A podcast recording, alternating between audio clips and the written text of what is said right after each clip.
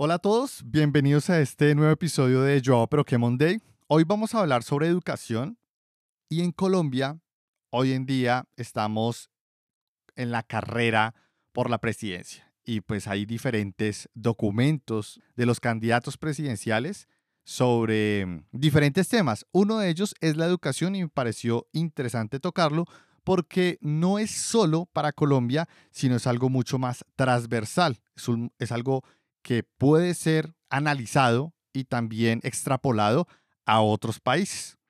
Entonces, no vamos a hablar de política como tal, solamente vamos a ir al meollo del tema educativo y cómo eso puede ser utilizado y cómo puede ser aprovechado en otras áreas, en otros contextos, en otros países. ¿Listo? Porque no quiero meterme como, como tal en el tema tan político. De estos documentos que yo leí, porque tampoco voy a mencionar cada candidato. De estos documentos que yo leí, rescato varias aproximaciones que iré desarrollando pues en la charla del día de hoy y en tres bloques principales. Niños y niñas de entre 0 a 5 años, escuela, que vendría a ser como la primaria, y colegio preparatoria y universidad. Van a ser tres bloques. ¿Listo? Entonces vamos a comenzar con estos niños y niñas de 0 a 5 años. Yo no tengo hijos, por ejemplo, pero varios de mis amigos tienen hijos y lo primero que les pregunto es, ¿por qué los dejan estar tanto tiempo viendo videos o jugando en la tablet o celular? La respuesta es extremadamente simple, los distrae. Ya está, esa es la respuesta. Distraen a los niños para que ellos puedan hacer otras cosas, o cocinar, o atender una llamada, si trabajan remoto, pues poder trabajar, ¿vale? Por eso es que lo, por eso hacen uso de este recurso. ¿Listo? Y aquí voy a comenzar, por ejemplo, con Mario, que fuiste el único que se quedó. Creo que los otros se asustaron cuando empecé con el tema, pero Mario, ¿tú tienes hijos o conoces eh, que hagan uso de la tecnología o le compartan la tablet celular y que estén constantemente conectados los niños? Sí, es, creo que es algo muy común lo que decías más que nada por el, por el hecho de, bueno, tener un espacio para hacer otra cosa, como decías, para cocinar, para, para poder que los niños estén en un ambiente tranquilo mientras te permite o les permite hacer otra cosa. Lo he visto mucho en, amigos y en familiares y sí, es, es, un proceso común.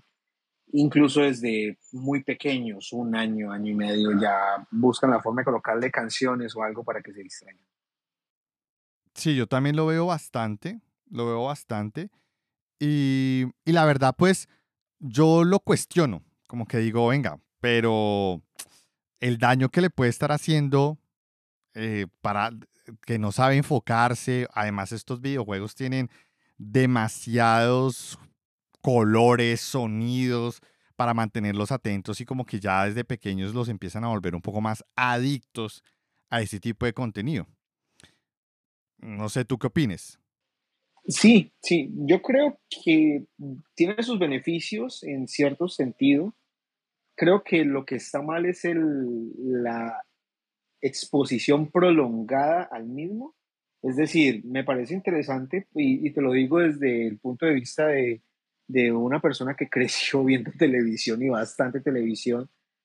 Entonces creo que el problema no está el estar expuesto a, a esa información, bien sean juegos, eh, videos musicales, bueno, lo que sea que, utilizan para distraer a los niños, sino más bien el tiempo al que se ven expuestos. Muchas veces son horas y, y ahí creo que está el verdadero problema. Sí, totalmente. Y acá surgen algunas preguntas, como ¿qué pasa con todas esas madres o padres cabezas de hogar? ¿Qué pasa con las familias donde ambos padres deben trabajar y dejar a sus hijos solos muchas veces para ir y atender a otras familias. Hay muchos matices que aquí en verdad es todo un reto agruparlos y darles a todos equitativamente recursos, que es como el objetivo al final de, de un gobierno. En esta área me gustaría recalcar que aunque se habla mucho de juegos con un modelo de gamificación, educación, la verdad es que son juegos pendejos o muy mediocres, son muy malos la mayoría, y los pocos buenos son de pago.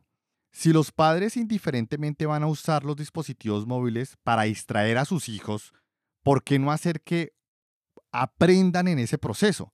Acá siempre me, he cuestionado es, venga, si, si vamos a darle a ver videos o les vamos a dar videojuegos para que un niño se mantenga constantemente distraído, pues aprovechar ese tiempo para que de alguna forma abstraiga algo de ahí y realmente aprenda.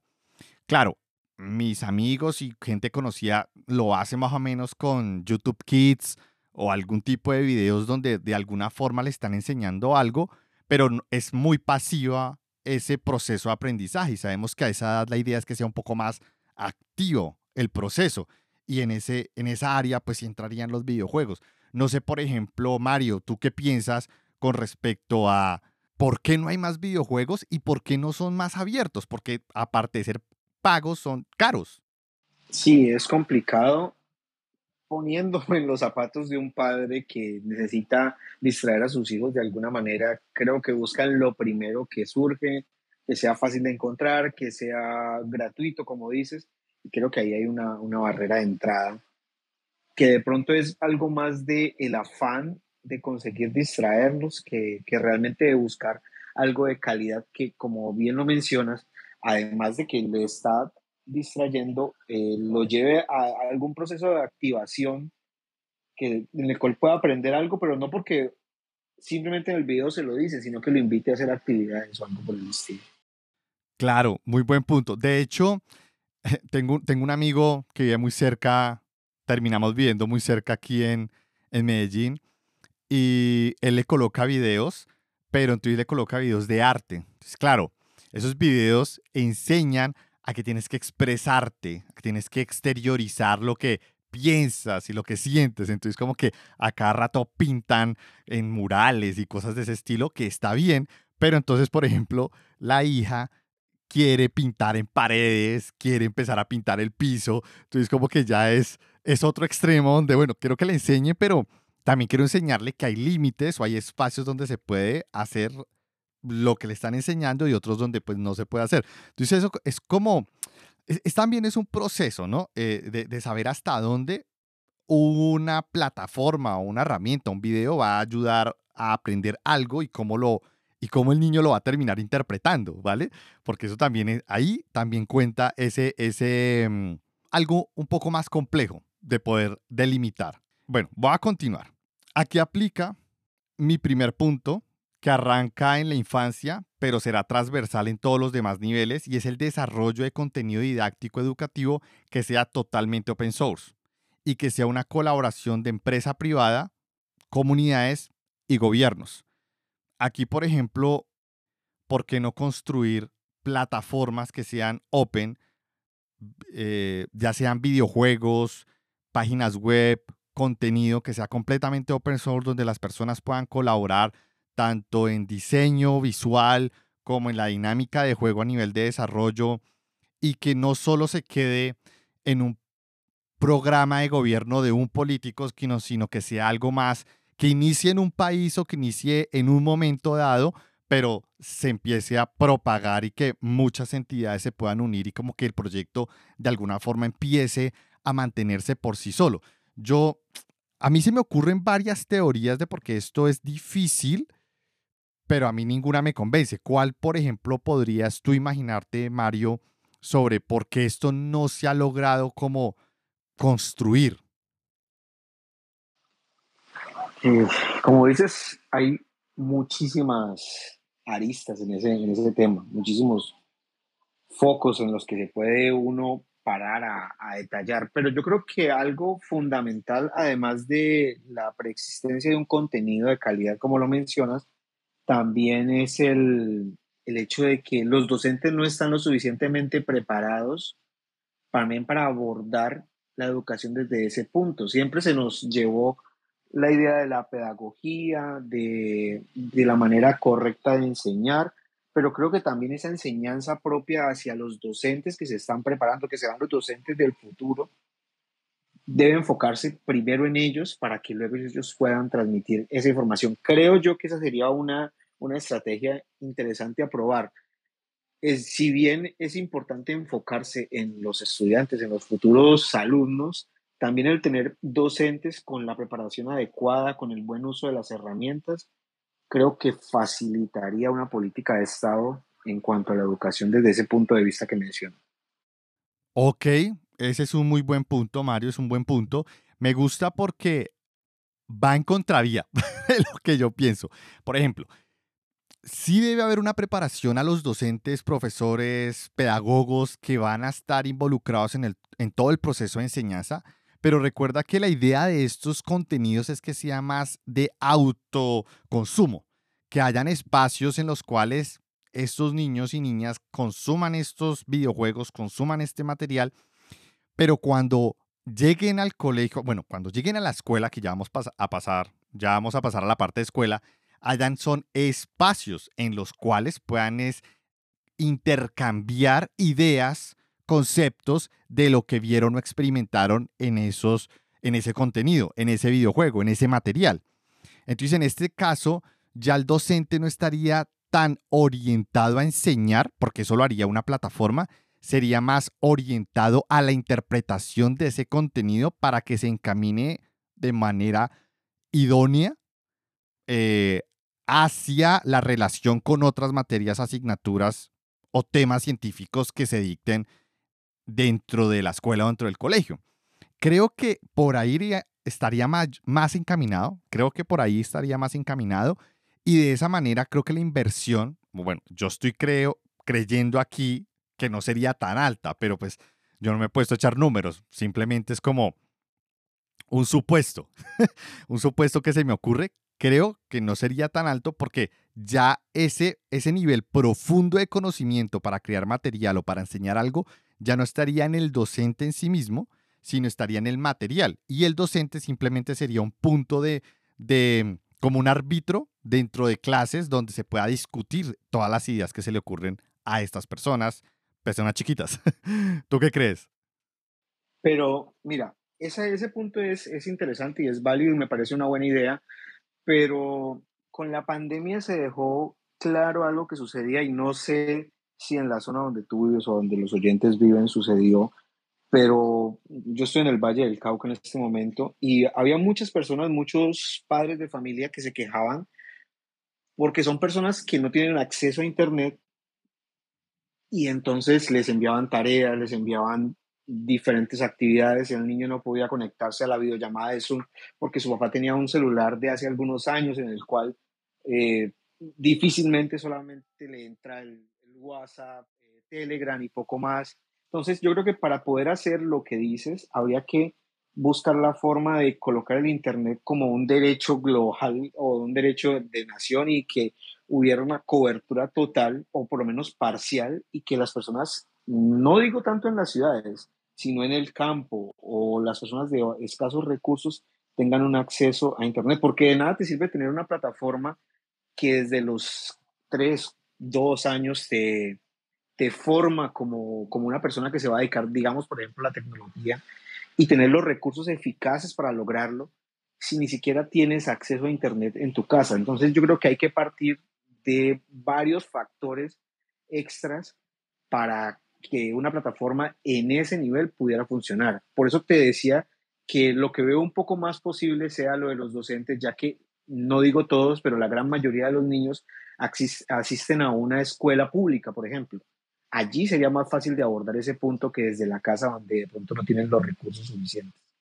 Oye, está bien. Podría, por ejemplo, hacerse con algún tipo de programa satelital, de internet satelital, donde se puedan crear centros comunitarios donde las personas ya en, lugares demasiado apartados, no sé si las personas aquí conozcan, creo que acá hay de diferentes partes del mundo, mm, de diferentes países hispanoparlantes, pero por lo menos en Colombia hay lugares rurales demasiado alejados de puntos de internet que soporten el consumo de este tipo de contenido. Y en esos casos sí sería bueno que haya un punto comunitario en el cual se tenga el punto de acceso a Internet y diferentes dispositivos low cost que simplemente sincronicen la información y se la presenten a los estudiantes. Esa podría ser una solución. Em, ya serían lugares también de esparcimiento para los niños, para que también jueguen, para que también interactúen e intentarlo vender por ahí para que también vayan a estas, a estas zonas. Pero sí, tienes toda la razón. O sea, el Internet es un punto clave en todo este proceso propuesto. Pero la idea no es, no es, quedarnos ahí, entiendo la necesidad, pero vamos a suponer que ya hay un plan súper excelente, hay un político muy bueno que va a ejecutarlo, que eso es como utópico, pero vamos a suponerlo hasta ahí y nosotros nos vamos a, enfocar en el material, ¿vale? ¿Listo? Entonces, listo, genial. Entonces vamos a pasar a la siguiente parte que es escuela o primaria, que va el grado, que va el grado primero a quinto, debe estar bien reforzado ese material didáctico en modo juego, pero que esté enfocado a aprender a resolver problemas de manera organizada y secuencial, algoritmos, que también esté relacionada con otras asignaturas, con otras áreas de conocimiento, para que no se quede solamente en aprender a programar o en tecnología, sino también ayude ese tipo de plataformas no solo a aprender a programar y a pensar de una, de una forma o de diferentes formas, pero integrándose con otras asignaturas y áreas de conocimiento, como por ejemplo puede ser la química, puede ser la física, puede ser arte, puede ser danza, porque tampoco hay que excluir estos, estas materias que son importantes para el desarrollo psicomotor de un, de un infante, de un niño, ¿listo? Entonces, los niños y niñas en esta edad ya se hablan por plataformas de comunicación como WhatsApp, Telegram, y se podría habilitar un sistema de comunicación por SMS como hay, por ejemplo, en Estados Unidos o Canadá, donde no tiene costo. Por eso Message de iPhone es tan popular en Estados Unidos, es porque al no haber tenido costo el SMS, después de un tiempo ya se daban paquetes gratis. De ahí se colgó iPhone o Apple y creó esa plataforma y se podían comunicar súper fácil. Acá sería algo adicional que de alguna forma el gobierno regulara eso y pues lo dejara también gratuito para que ese tipo de plataformas ya se puedan utilizar dentro de Android, dentro de iPhone, dentro de cualquier sistema que permitan aprovecharlo para intentar reducir la dependencia directa de Internet, por ejemplo. Ahí como haciéndote, haciéndote la cuña. ¿Listo? ¿Cuál es la idea de estas plataformas de, de comunicación, de chat? Que estas plataformas lancen microjuegos pero sean juegos muy, muy pequeños con PWA o Progress Web Application, muy pequeños que los lancen, que permitan interactuar entre los estudiantes a través de estas eh, web views que se pueden lanzar desde asistentes virtuales desde una plataforma de chat, de, de comunicación, con el único objetivo de intentar minimizar o mitigar el bullying. Ustedes saben que en Internet siempre se construyen esos grupitos o esa forma de interacción que termina afectando a alguien y la idea es que el asistente virtual o tenga capacidades de poder identificar estos procesos, que siempre que se cree un grupo eh, dentro de ciertos celulares, no sé cómo se me ocurre en este momento, pero yo sé que de alguna forma se puede poder integrar un asistente virtual al grupo donde identifique ciertos patrones y automáticamente los, los, los mitigue, pero que no sea una persona, porque pues ahí ya se va a sentir como una mm, como un invasor. La idea es hacerlo por debajo de cuerda, que las personas o los niños en este caso y niñas sepan que el asistente da videojuegos, dan links, cosas, material para jugar y para, para, para desestresarse, digamos, pero por debajo pues hay un monitoreo de este comportamiento. No sé, eso podría ser una alternativa. ¿Tú qué piensas, por ejemplo, Mario? Sí, creo que, ahí es muy importante poder controlar ese tipo de, abusos que se van a presentar, porque si se, se presentan eh, presencial, eh, lógicamente detrás de un teclado, pues es mucho más sencillo que se presente y quienes hemos generado o quienes generamos contenido sabemos que es así. Entonces sí me parece importante que haya ese tipo de control y de regulación. También considero que en esa edad, en esos grados de primaria, hay dos habilidades que es importante, o hay una habilidad y hay un tipo de, contenido que hay que hacerles llegar a los chicos en esa edad. La primera sería, eh, y es algo que vemos quienes trabajamos en tecnología y que mm, se supone que debemos hacerlo muy bien y es tener la capacidad de ser autodidactas. Creo que eso se ha hablado bastante, lo has hablado bastante aquí en los Space y hemos visto cantidad de contenido respecto al tema.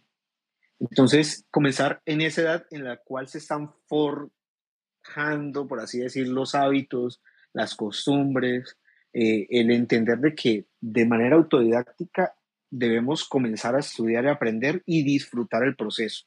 Creo que ese es uno. Y relacionado con lo que estabas diciendo, eh, es una época en la que se está forjando, se están mostrando los valores que la persona debe tener, entonces también integrar eso con los valores de, de estar en la red. El, el, uso correcto de Internet de una manera respetuosa. Eh, sabemos que hay cosas que se pueden hacer bien y se pueden hacer mal en Internet. Entonces también inculcar en los niños y no dejar esa responsabilidad solamente a los padres.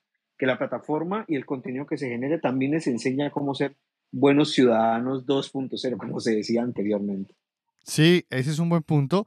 Y más aún, si podemos lograr que este tipo de plataformas a nivel de comunicación de chat y que haya un asistente virtual que sea capaz de integrar personas de otros países. Porque, por ejemplo, si tú estás en un área rural, estás en un grupo y te incluyen un argentino, o te incluyen un peruano, o te incluyen un mexicano, la forma de expresarse, la forma de hablar, pues va a cambiar.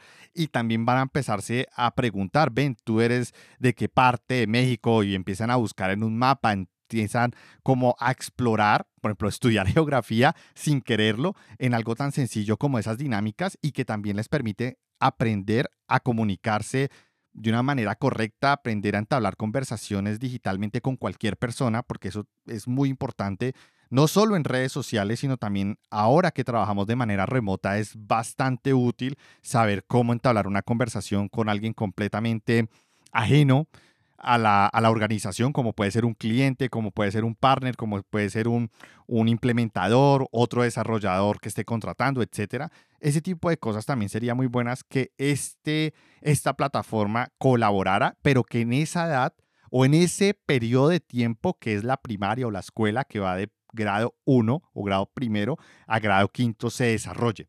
Considero un muy buen punto para que las personas y los niños empiecen a interactuar con extranjeros. Y también se les crea ese sentido de somos toda una región que comparte vivencias, que comparte un idioma, que comparte oportunidades laborales, también de estudio, muchísimas, y que también se den cuenta que si salen del colegio o salen de la escuela, eh, se pueden ir para otra parte, ¿sí? Como que, bueno, puedo ir para otra parte a estudiar, de intercambio, eh, aplicar algún tipo de programa, pero que ellos sean autodidactas y que el mismo asistente o la misma plataforma les permita hacer la aplicación por ellos mismos sin tener que estar dependiendo de los padres para aplicar o entablar todo un proceso. Claro, obviamente si es menor de edad o si está de cierta edad, porque en este caso sería escuela, al aplicar sería que mantuviera cierto nivel educativo cuando llegue ya al colegio se pueda materializar ese intercambio por unos meses o por el último año de estudio por un año en otro país. Eso me parecería interesante porque empezamos a crear toda, todo un proceso de educación más internacional, algo que posiblemente tengan en otros países o en otras regiones como Europa, pero también a nosotros lo podemos aprovechar mucho mejor porque compartimos el idioma. Entonces es mucho más fácil para nosotros. En este momento, por ejemplo, entiendo que lo que es Ecuador, Colombia, Perú y Bolivia tienen un programa ahora en que tú te puedes ir, te puedes ir a estos países con, ahora están intentando implementar un, una identificación que va a aplicar para los cuatro países, donde yo puedo irme para un país, me puedo quedar durante un año, puedo ir a trabajar, simplemente llenar una solicitud y listo, me quedé trabajando. Entonces como que ya se va se va abriendo y esto debería estar también inmerso en todo ese proceso educativo. No sé, por ejemplo, si tú habías escuchado hablar de esto y qué te parece. Sí, por supuesto, lo de la comunidad andina, sí, sí sabía del tema y claro, es una, es una buena opción. Por ejemplo, intentar comparar, mm, aunque las comparaciones son odiosas, pero intentar comparar o tener que, que los jóvenes o los niños en esa edad puedan tener acceso a la educación de otros sitios, a ver la forma, te voy a colocar un tema X, eh, la forma como te explican eh, cómo aprender a dividir. Y quizás el contenido de aquí está de una forma, pero quizás en otro lado o otro docente que esté dando una clase digital, eh, grabada o incluso interactiva, lo pueda explicar de una forma que niño o el joven lo pueda entender mejor. Creo que esa diversificación, ese contacto con el exterior, me parece que sí haría mucho bien. Me parece que esa sería una buena idea a implementar. Un poco difícil, pero sí creo que, que puede ser, puede llegar a ser posible. Sí, sí, acá estamos votando ideas y, y nuestros, nuestras, como lo dijera, mm, expectativas a futuro. Claro, ¿qué, ¿hasta qué punto se puede llegar a implementar? ¿Qué tan fácil, qué tan abierto, qué tan rápido? Bueno, eso ya lo podemos discutir en otro space. Eso va para otra, para otra charla.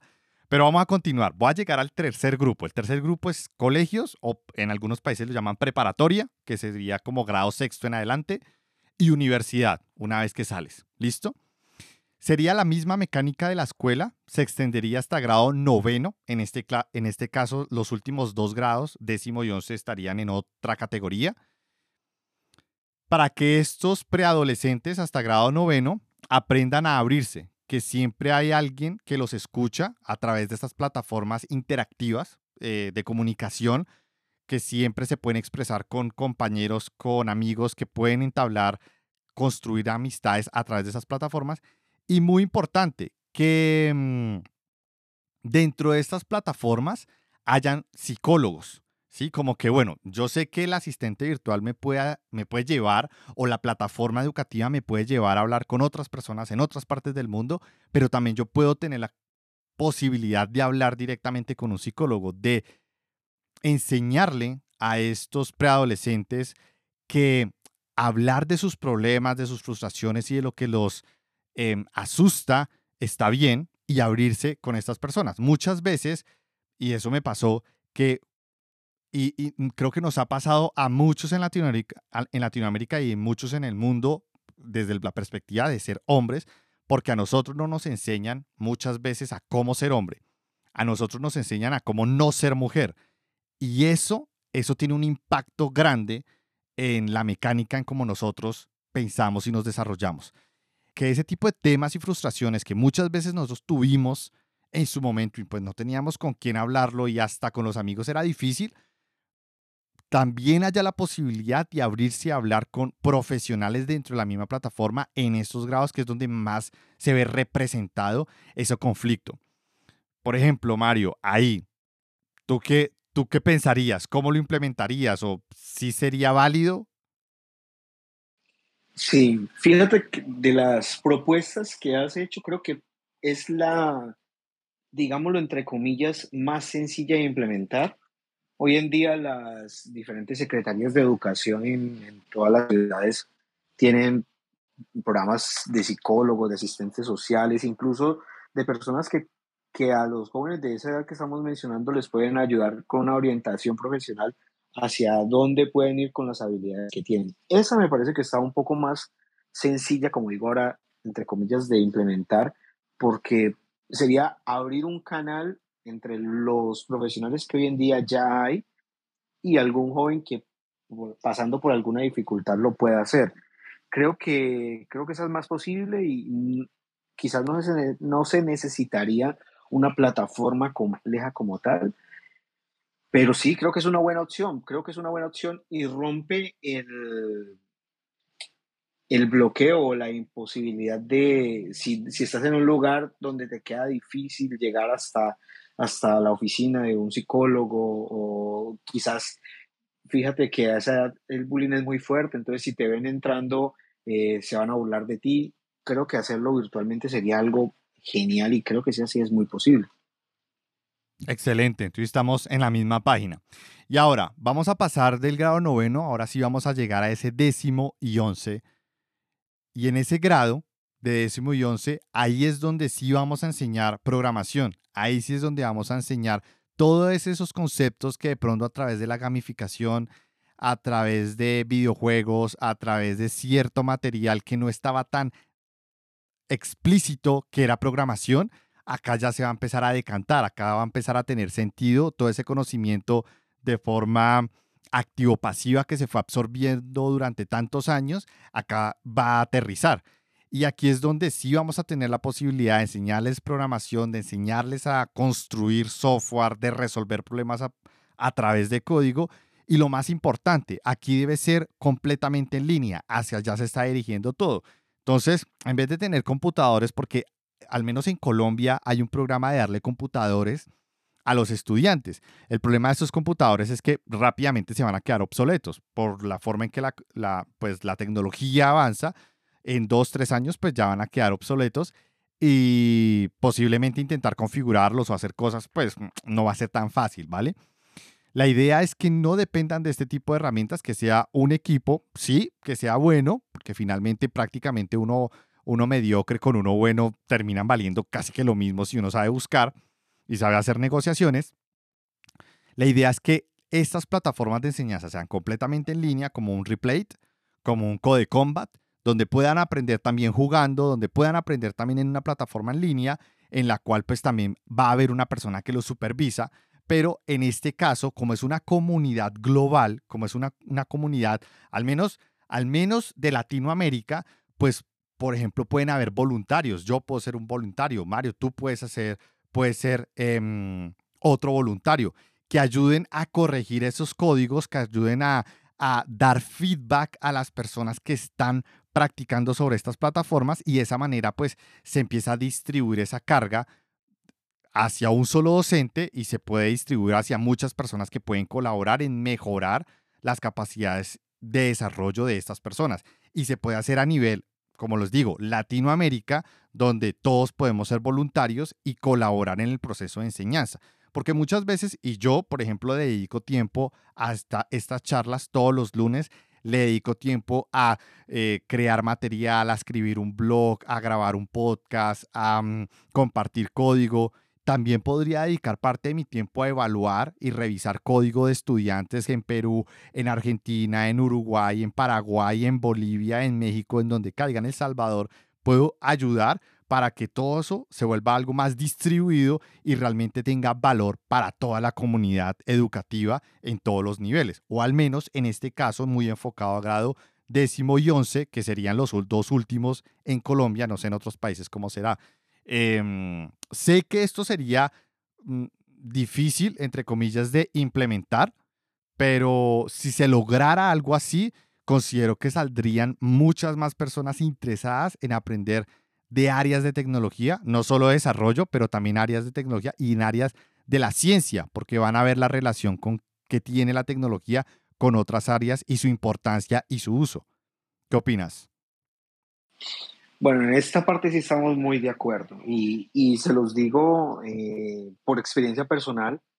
Cuando yo conocí la programación, tuve el, el la, la, desafortunada experiencia que creo que han vivido muchos de que me la explicara por primera vez una persona que aunque era muy bueno en su campo, tenía una pedagogía terrible. Entonces, con el tiempo eso hizo que yo me enfocara más hacia el frontend ¿Por qué? Porque yo llegaba a mi casa y veía al chico que estaba en Perú, que estaba en México, con una conexión malísima, con una cámara terrible, con unos audífonos que sonaban mal, pero explicaba el frontend de una manera tan sencilla que me fui apasionando, apasionando por él y dejé a un lado el backend, que era lo que estaba estudiando en el momento. Entonces, el tener una plataforma tipo Code Wars, Code Combat, eh, va a saltar ese punto de, un docente que aunque es muy bueno en su área, como profesional, trabaja en una gran empresa, eh, no tiene las capacidades suficientes para explicar bien lo que está haciendo o lo que está diciendo. Y sí, en efecto, el, hay muchas herramientas que se podrían utilizar. Por ejemplo, lo que me parece muy interesante sería una mentoría en el cual un profesional del desarrollo pueda hacer pair programming con un estudiante que está aprendiendo y mostrarle, mira, así se evalúa un ciclo de control, así podemos tomar eh, los datos que vienen de un array y recorrerlos con un for each o con un filter o con un map. Ese tipo de experiencias va a valer más que cualquier docente en un tablero o en un video explicándote cómo se hace un ciclo for. Completamente, completamente de acuerdo. Y aquí lo interesante y lo que yo propondría, por ejemplo, es que estas materias tengan un modo de calificación diferente. Por ejemplo, hacerlos participar en un hackathon cada tres meses o cada seis meses. Que esas personas se puedan estar en una ubicación, ya sean en sus casas o se puedan reunir en el, en el colegio, en el claustro educativo por tres días, dos días, que lleguen desde por la mañana y se vayan por la noche, claramente con la colaboración con los padres, obviamente, pero que también participen en cómo construir algo rápido, publicarlo, compartirlo, explicarlo, em, presentarlo, ese tipo de cosas. Eh, al final sí serían de mucho más valor para el estudiante y no estarlo calificando como, bueno, si hizo el código tal perfecto, no, sería más como cómo pongo todas estas ideas, todo este conocimiento a prueba en una sola idea dentro de una hackathon. A mí me parecería que ese proceso, claro, esto sería solo una propuesta, intentar buscar algo diferente o una alternativa, no sé, pero sería de esa manera la forma en que se calificaría. No creo mucho que este tipo de materias se estén calificando de una manera tradicional con quizzes o un examen, porque todos nosotros que estamos en tecnología sabemos que esto no es de memorización. O sea, la sintaxis, al final tú aprendes es a buscar en Google y vuelve y recuerdas cómo se utiliza. Lo más importante es resolver el problema. Eso es lo más importante y resolverlo de la mejor forma posible utilizando diferentes recursos. ¿Cómo encuentro esos recursos? Pues buscando, así de simple. Entonces, creo que aquí el modelo de calificación, el modelo de evaluar el conocimiento y las capacidades de estos estudiantes sería a través de estos procesos. No sé si una hackathon sería la mejor opción, pero algo más o menos que tenga ese espíritu de construir. No sé, se me ocurre a mí. ¿Qué se te ocurre a ti, Mario?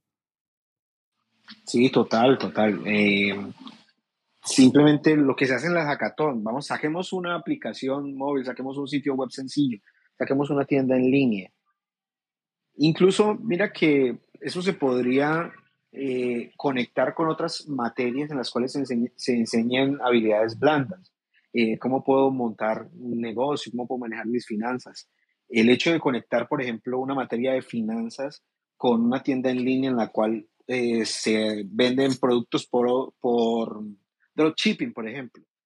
Entonces, estás uniendo varias áreas del conocimiento, estás poniendo en práctica en proyectos reales y ahí adelante, funcionen o no funcionen, eso no es tan relevante, tan importante. Lo importante es que adquieran una experiencia real con proyectos significativos donde se van a enfrentar a diferentes eh, problemas de la vida real, que son reales. De esa manera yo creo que podemos tener personas que están mejor preparadas para entrar en la tecnología.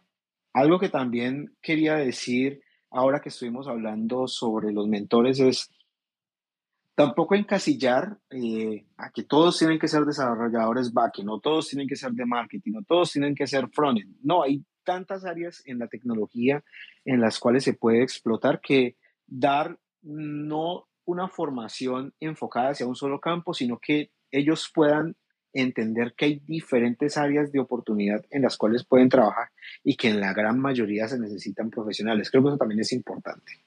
Exacto, y ahí va mi punto de por qué debe ser una comunidad también con voluntarios más masiva y en línea. Porque imagínate un docente intentando cubrir tantas áreas de la tecnología. Sabemos que hay demasiadas ramas y en esas ramas diferentes profesiones va a ser difícil, más bien, construir un material o construir ciertas guías holísticas que puedan guiarlos por diferentes áreas, pero que al final el docente o el pedagogo que va a atenderlos, que va a ayudarlos, sea una guía, sea alguien con el cual puedan debatir o pueda guiarlos dónde pueden encontrar mejor material o más material o aprender a construir nuevo material, porque eso ayudaría muchísimo, muchísimo, eso ayudaría muchísimo que los estudiantes creen nuevo material y que se lo enseñen a otros compañeros y que intenten enseñarle a otros algo que ellos saben o cómo lo entendieron ellos. Eso también aportaría muchísimo a ese proceso. Vamos a pasar con el de universidades, que es el último. Para las universidades deben crear un plan educativo orientado a lo que se usa en el mercado. Tanta matemáticas y físicas y materias que no nos prepara para lo que realmente se está pidiendo en la industria realmente es un gran problema. Yo viví eso y algo que, por ejemplo, a mí no me gustó en la universidad es que yo vi de 10 semestres que estuve en la universidad, 9 fueron matemáticas. Entiendo la necesidad de la matemática, pero yo todo lo que vi en matemáticas no era necesario, porque debía haber visto, no sé, cuatro matemáticas y yo hasta me he puesto a pensar qué debió haber sido enseñado en esas cuatro matemáticas dentro de mi carrera, dentro de lo que hoy en día entiendo y veo y, percibo de la industria y lo que se necesita. Entonces, como que hay que tener cautela en qué tanto se pide. para mí, para mí deberían, las materias están más, las materias dentro de la universidad deberían estar más orientadas a la matemática y física, pero lo esencial, lo necesario para comprender procesos y cómo está constituido y cómo sacarle provecho, pero no toda la matemática y toda la física que uno ve normalmente. Eh, enseñar tecnologías actuales, saber vender, súper importante, finanzas, gestión de proyectos, comprensión de lectura. He visto muchísimas personas acá en Twitter sobre todo que leen un tweet y atacan y como que no se detienen a leer bien que había una coma que hace que el sentido cambie, que la entonación cambie y que el mensaje cambie. No, de una vez atacan. Súper importante comprensión de lectura, pensamiento crítico, inteligencia emocional y uno para mí súper importante, saber decir no con criterio. Muchos de nosotros nos hemos metido en problemas por decirle todo así, por decir siempre sí, en un trabajo o por pena o por lo que sea. Uno se puede llegar a meter muchas veces en problemas. Yo me he metido en problemas por sencillamente no saber decir no con criterio, ¿sí? analizando la situación. ¿Por qué decir no? ¿Sobre qué condiciones? Por ejemplo, Mario, con respecto a todo el mundo universitario, eh, porque recuerda, estamos hablando de planes o programas de gobierno de candidatos presidenciales que normalmente uno ve en diferentes países. Yo leí los de Colombia. ¿Qué se te podría ocurrir también para el área universitaria que debería mejorar? Bueno, sí o sí, yo creo que es importante, y no sé si hayan algunas que lo hagan, en la que me tocó a mí en lo particular no se hace, es un programa de prácticas. Yo creo que es fundamental porque tú puedes aprender muchísimo en el área, pero si no lo llevas a cabo en el ámbito profesional, cuando llegas a una empresa te das cuenta de que es muy diferente, que en teoría las cosas funcionan bien, pero en la práctica no son así. Entonces yo digo que tener un sistema, un programa de prácticas eh, laborales, quizás Fíjate tú, por ejemplo, algo que se me ocurre, dos semestres estudiando, vas y haces un semestre en una empresa donde alguien está encargado de, dirigir a los practicantes y ponerles actividades acorde a lo, que, a lo que se está estudiando y luego volver otros dos semestres a la universidad y así intercalados. Me parece que ese contacto con profesionales, con problemas reales, con sentir el ambiente de una empresa, funciona muy bien hoy, hoy en día hay un instituto que hace algo muy similar. En la mayoría de los casos funciona, que es el SENA, en el cual llevas eh, una formación tecnológica o técnica y luego vas a una empresa a realizar unas prácticas. Por eso digo, no podemos generalizar porque también hay muchos casos en los que al practicante lo ponen a sacar fotocopias o a ser el mensajero dentro de la empresa. No, serían unas prácticas enfocadas a que la persona ponga en práctica lo que está aprendiendo y se entrega algún beneficio tributario a las empresas por tener esos practicantes, qué sé yo. Eh, de alguna manera la empresa se debería beneficiar para que ese programa crezca y funcione, que la empresa entienda que está formando los profesionales del futuro y que pueden tener, incluso tener alguno de los talentos que tiene allí, pueden ser más adelante sus propios trabajadores. Muy buen punto y ahí me gustaría añadir algo porque en mi caso yo en el colegio o en la preparatoria, en los últimos dos años, a mí me llevaron a estudiar por parte del colegio, porque era técnico, metalurgia y fundición. Claro, no fui a una empresa de metalurgia y fundición porque era extremadamente peligroso para un adolescente estarse metiendo con, con crisol, fundición, 3.000, 4.000, 5.000 grados centígrados. O sea, no. Pero sí nos llevaron a un área de prácticas donde era una representación igual de lo que uno iba a ver en esa área industrial. Entonces, eso también era en el Sena, era gigantesco. Me acuerdo muchísimo que había un crisol como de dos metros y esa vaina un día la prendimos. Tardamos como seis horas en que se calentara con ACPM, con carbón, con pentonita, una vaina absurda. Yo era súper emocionado viendo todo ese fuego y chispas, porque pues uno le encanta de pelado pues ver todo eso.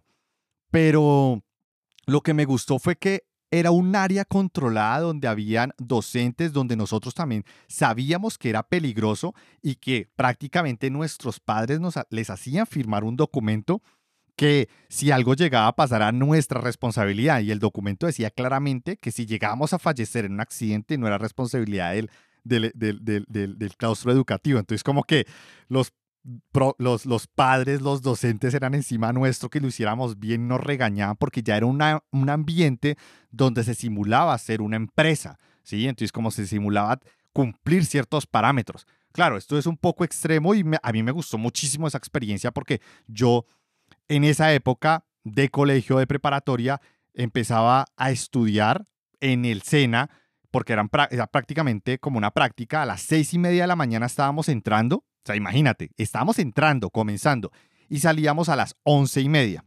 Entonces, eran cinco horas en las cuales estábamos ahí en el SENA. Teníamos que devolvernos, cambiarnos, vestirnos y ahora ir a la preparatoria del colegio y continuar con el resto de materias. Fueron dos años a un ritmo que nos desgastamos muchísimo, pero aprendí muchísimo y eso, eso para mí fue una gran experiencia. Eso debería también estar en los colegios o en o en las preparatorias en los últimos dos años como práctica para que se entienda la necesidad de recibir órdenes, resolverlos en ese momento y aprender también a que el trabajo no se lleva a la casa. Algo que yo aprendí y sí se lo agradezco muchísimo a esta experiencia fue que yo no me tenía que llevar, o sea, yo no me podía llevar la fundición o la metalurgia para la casa, no podía hacer eso, eso se quedaba, el trabajo era allá y la casa era otro ambiente. Y eso también lo he aplicado toda mi vida, intentar siempre que el trabajo está separado, está allá y mi tiempo personal y familiar es aparte. Eso también es importante enseñarlo a través de estas prácticas, que se pide algo y se hace allá y si no se alcanzó, pues lo siento, lo continúo el siguiente día.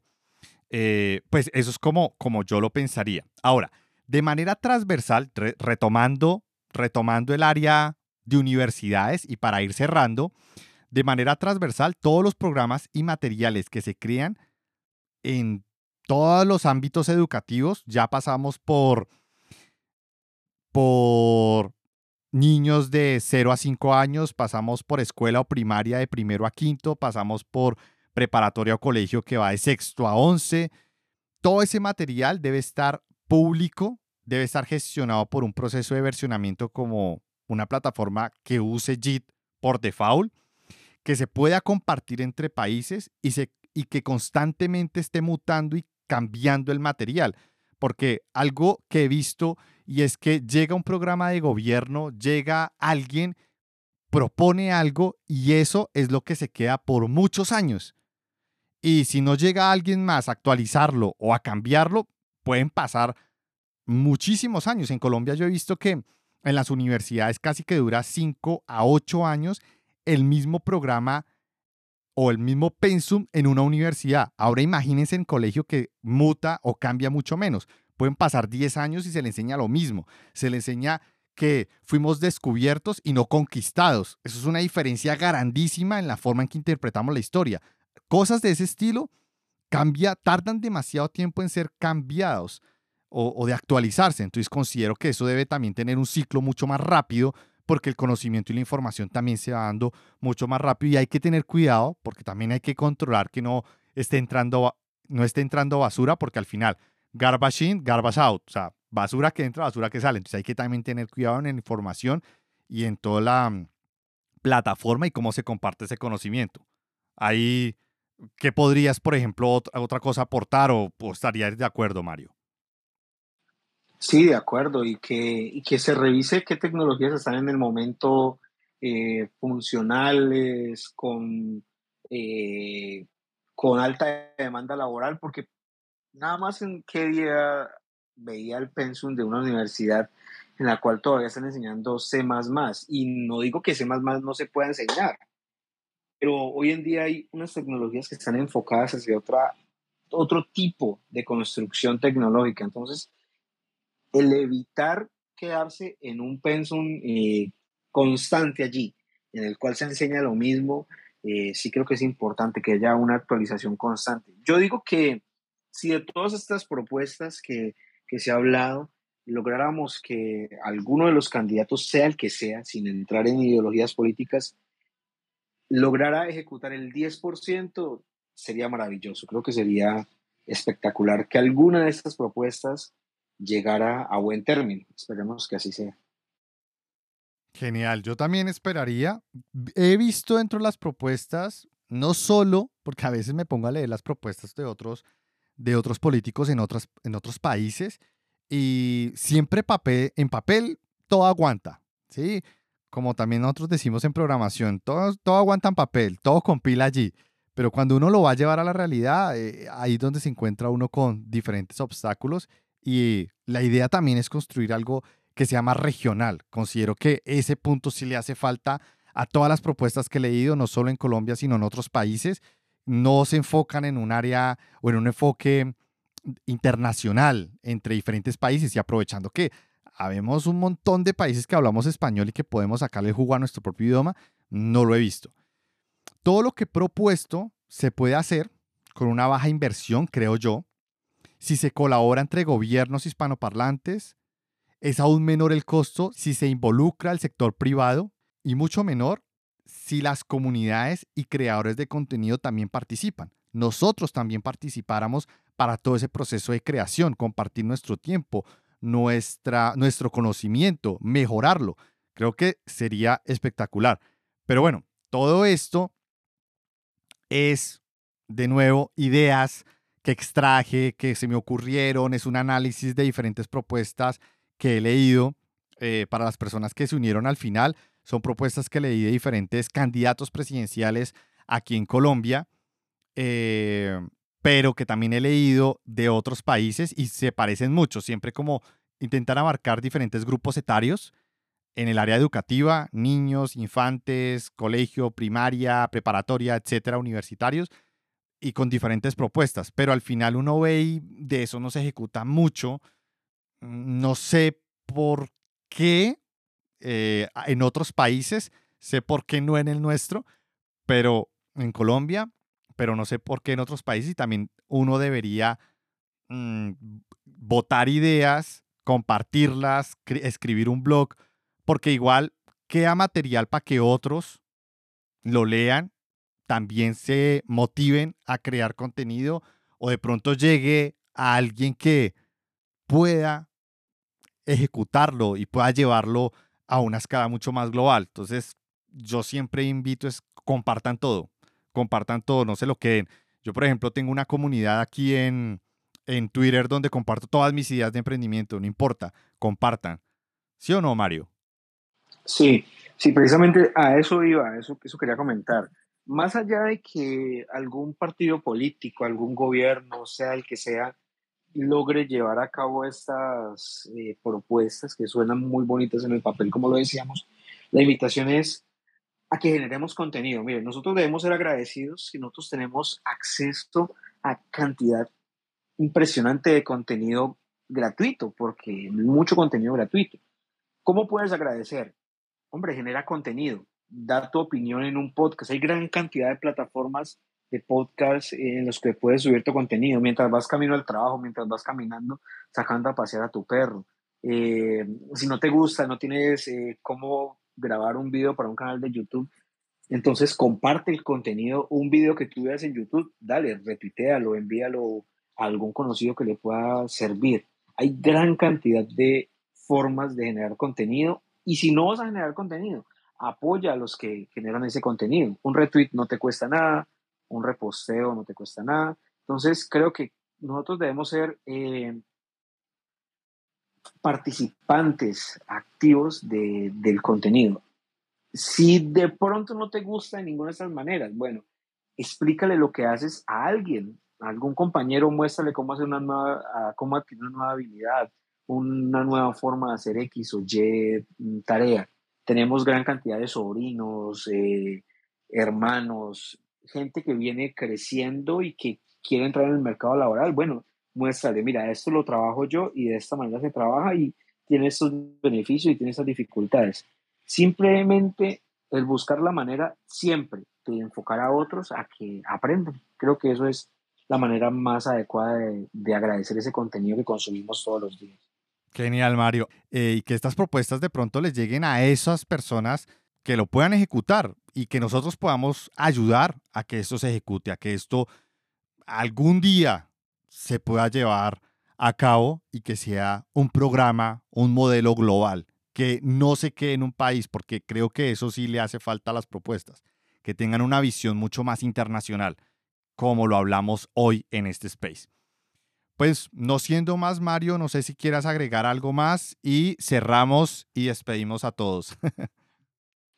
no, muchísimas gracias por el ratico, muy entretenido. Eh, creo que conversamos justo lo que, lo que era para el tema y también invitarlos a que cuando haya este tipo de espacios se unan, enciendan su micrófono, pierdan el temor de conversar un rato. Aquí no hay posiciones ciertas o o incorrectas, simplemente puntos de vista que todos podemos compartir y muchísimas gracias. Genial, Mario. Entonces, muchas gracias y hasta la próxima. Adiós.